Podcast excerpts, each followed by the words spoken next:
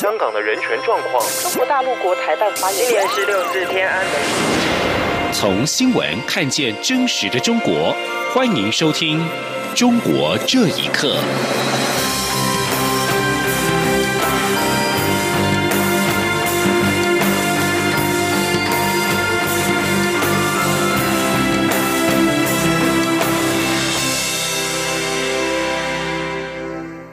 听众朋友们，晚安，欢迎收听《中国这一刻》，我是李自立。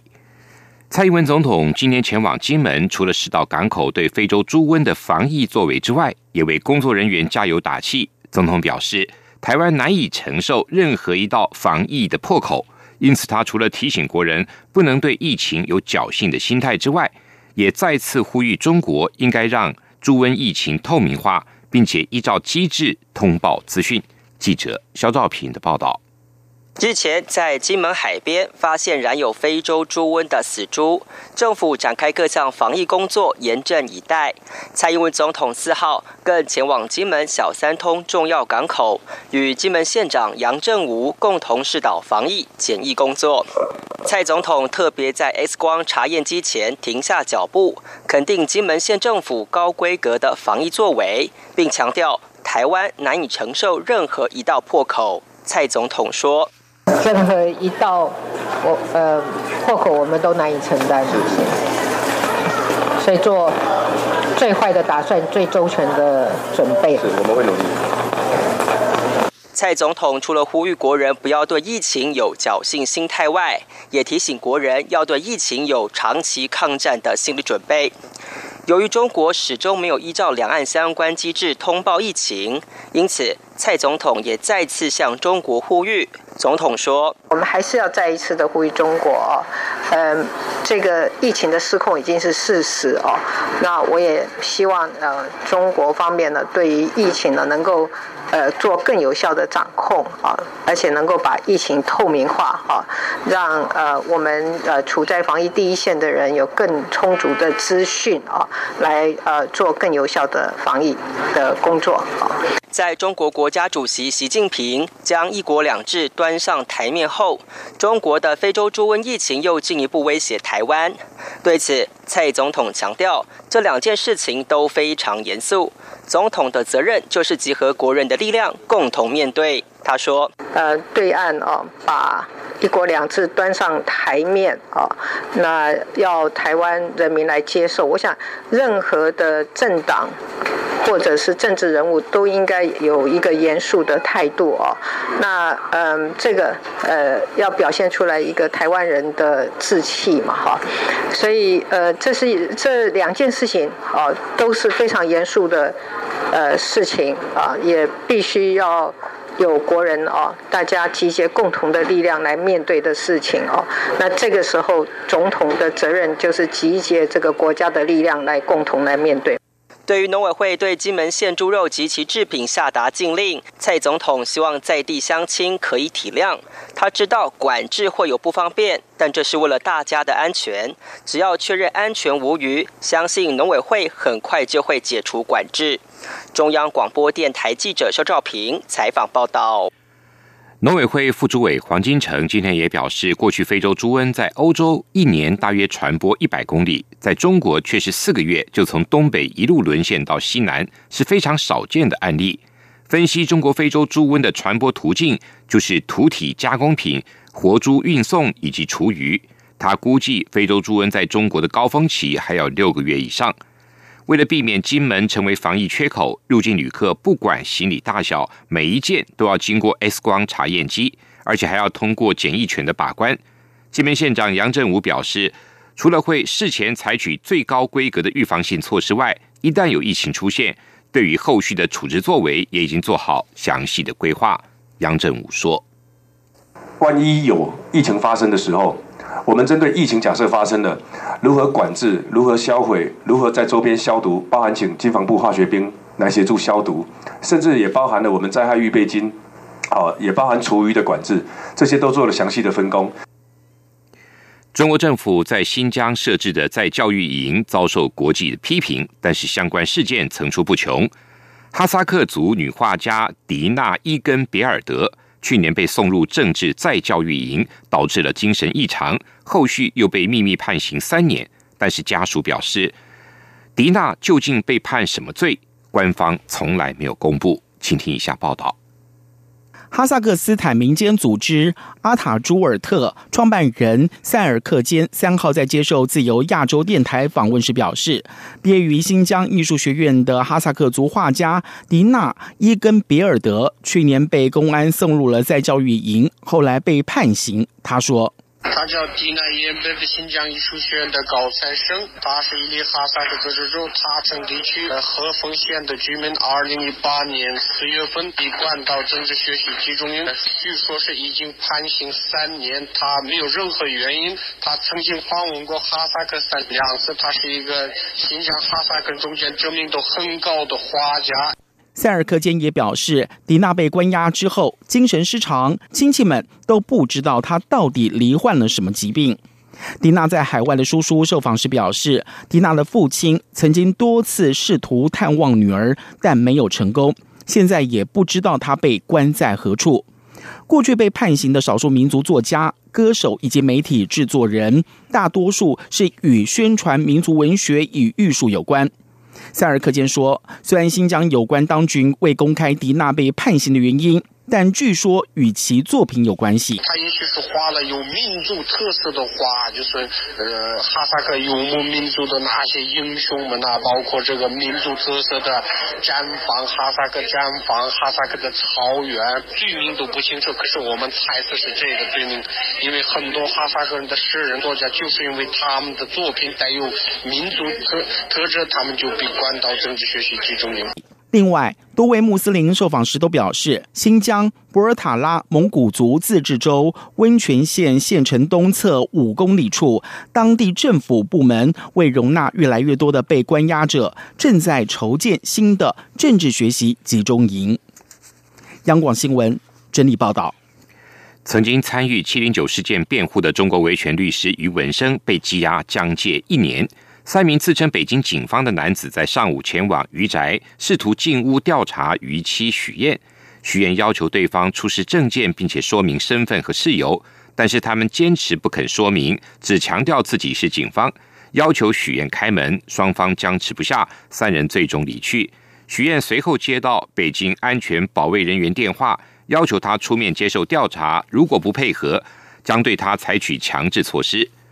于文生遭当局指控涉嫌煽动颠覆国家政权罪，自去年一月十九号起被羁押，至今将近一年。许燕跟聘请的两名辩护律师，过去试图前往江苏徐州看守所以及徐州检察院，要求会见当事人以及阅卷，但是都未能如愿。另外，根据中国维权律师关注组的脸书粉丝专业。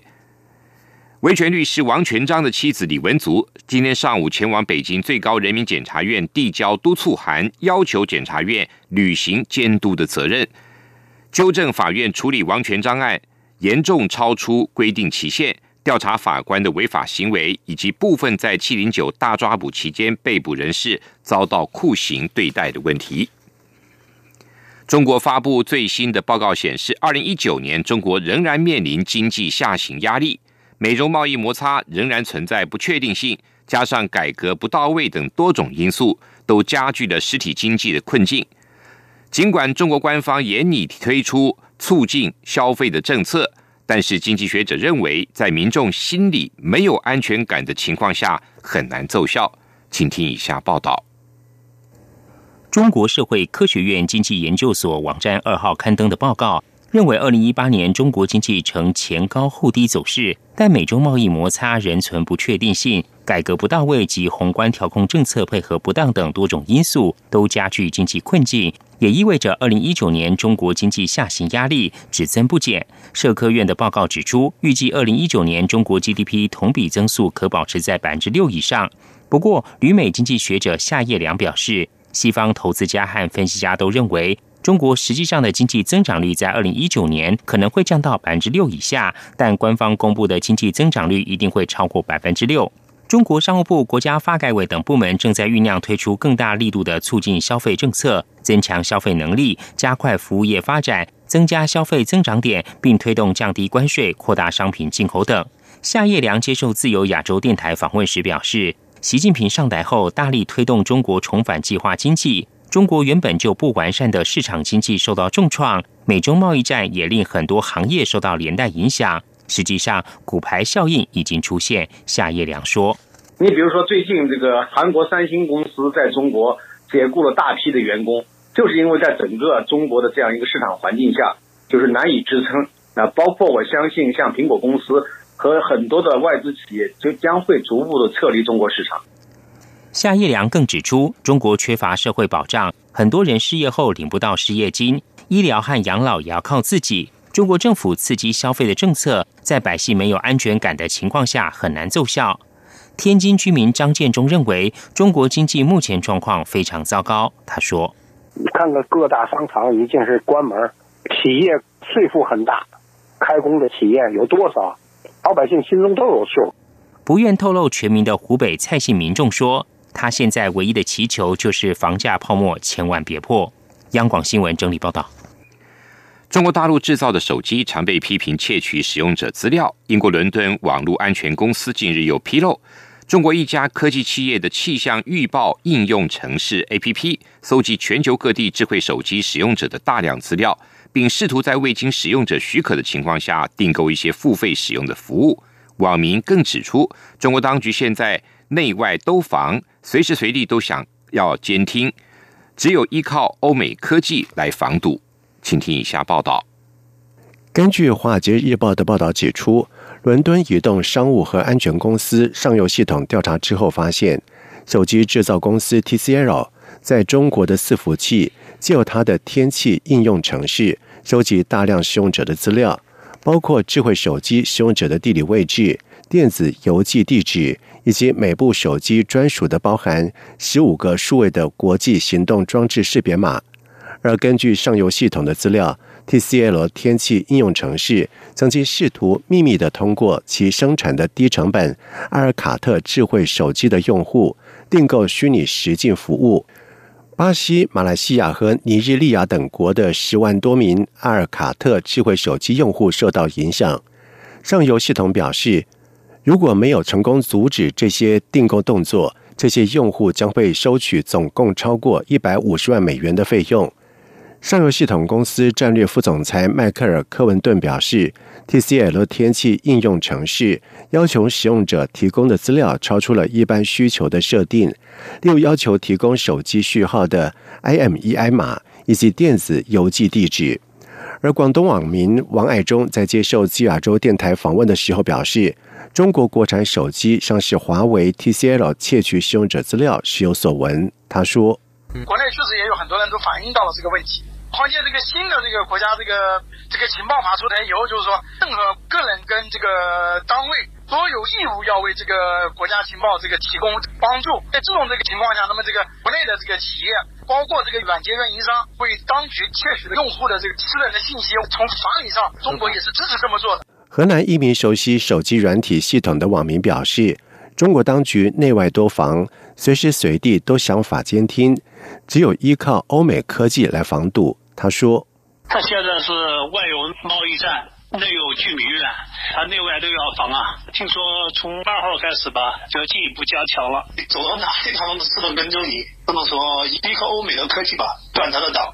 欧美国家拒绝向大陆提供核心监控芯片呢，是对的。”上游系统公司表示。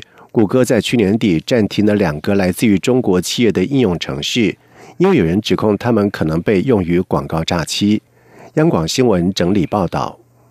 加拿大外交部表示，自十二月一号华为财务长孟晚舟在温哥华被捕以来，有十三名加拿大人陆续在中国遭到拘留，其中至少八个人获得释放。环球邮报三号报道，三名已知被捕加拿大人分别是。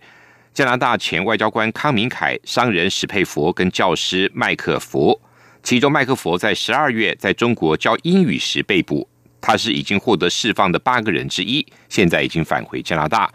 环游指出，加国官员表示，因为涉嫌违法在中国被捕而面临法律诉讼的加拿大人，目前约有两百人，其中有多人已经被保释或服刑中。以上，中国这一刻，谢谢您的收听，这里是中央。